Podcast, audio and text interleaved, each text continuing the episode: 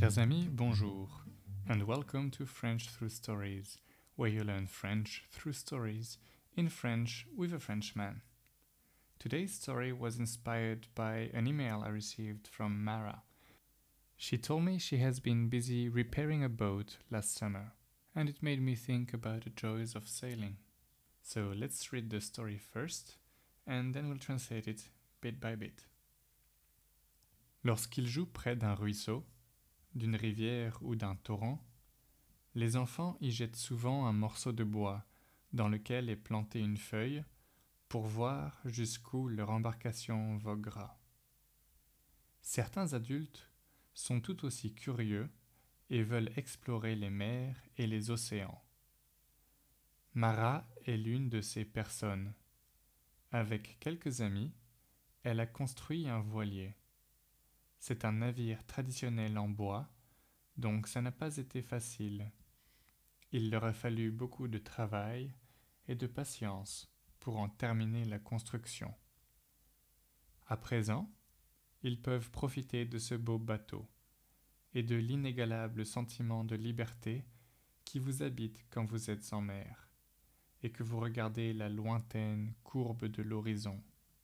Loin des voitures, loin des avions, loin des villes bruyantes et lumineuses, Mara et ses compagnons respirent un air pur et s'endorment au bruit de l'eau qui clapote contre la coque.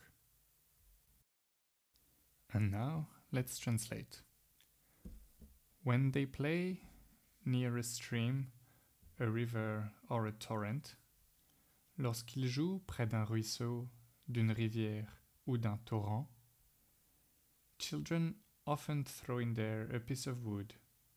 Les enfants y jettent souvent un morceau de bois, in which is stuck a leaf, dans lequel est plantée une feuille, to see until where their craft will drift, pour voir jusqu'où leur embarcation voguera. Some adults are just as curious. Certains adultes sont tout aussi curieux and want to explore the seas and the oceans, et veulent explorer les mers et les océans. Mara is one of these people. Mara est l'une de ces personnes.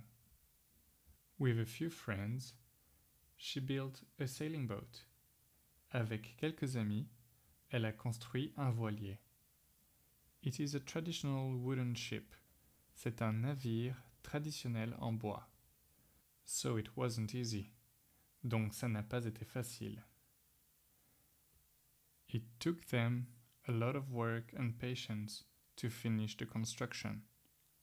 Il leur a fallu beaucoup de travail et de patience pour en terminer la construction. Now they can enjoy this beautiful ship. À présent, ils peuvent profiter de ce beau bateau and enjoy the unparalleled feeling of freedom et profiter de l'inégalable sentiment de liberté that you experience when you are at sea, qui vous habite quand vous êtes en mer, and when you look at the curve of the horizon far away, et que vous regardez la lointaine courbe de l'horizon.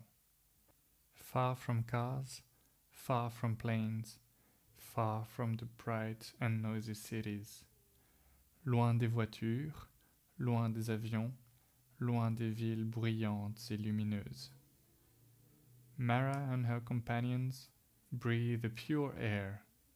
Mara et ses compagnons respirent un air pur. And fall asleep at the noise of the water slapping against the hull. Et s'endorment au bruit de l'eau qui clapote contre la coque. That's it for today. If you have any questions, comments, or suggestions, please send me an email on FrenchThroughStories at gmail.com. It may take a few months as I take my time, but I will reply to you. Merci et à bientôt.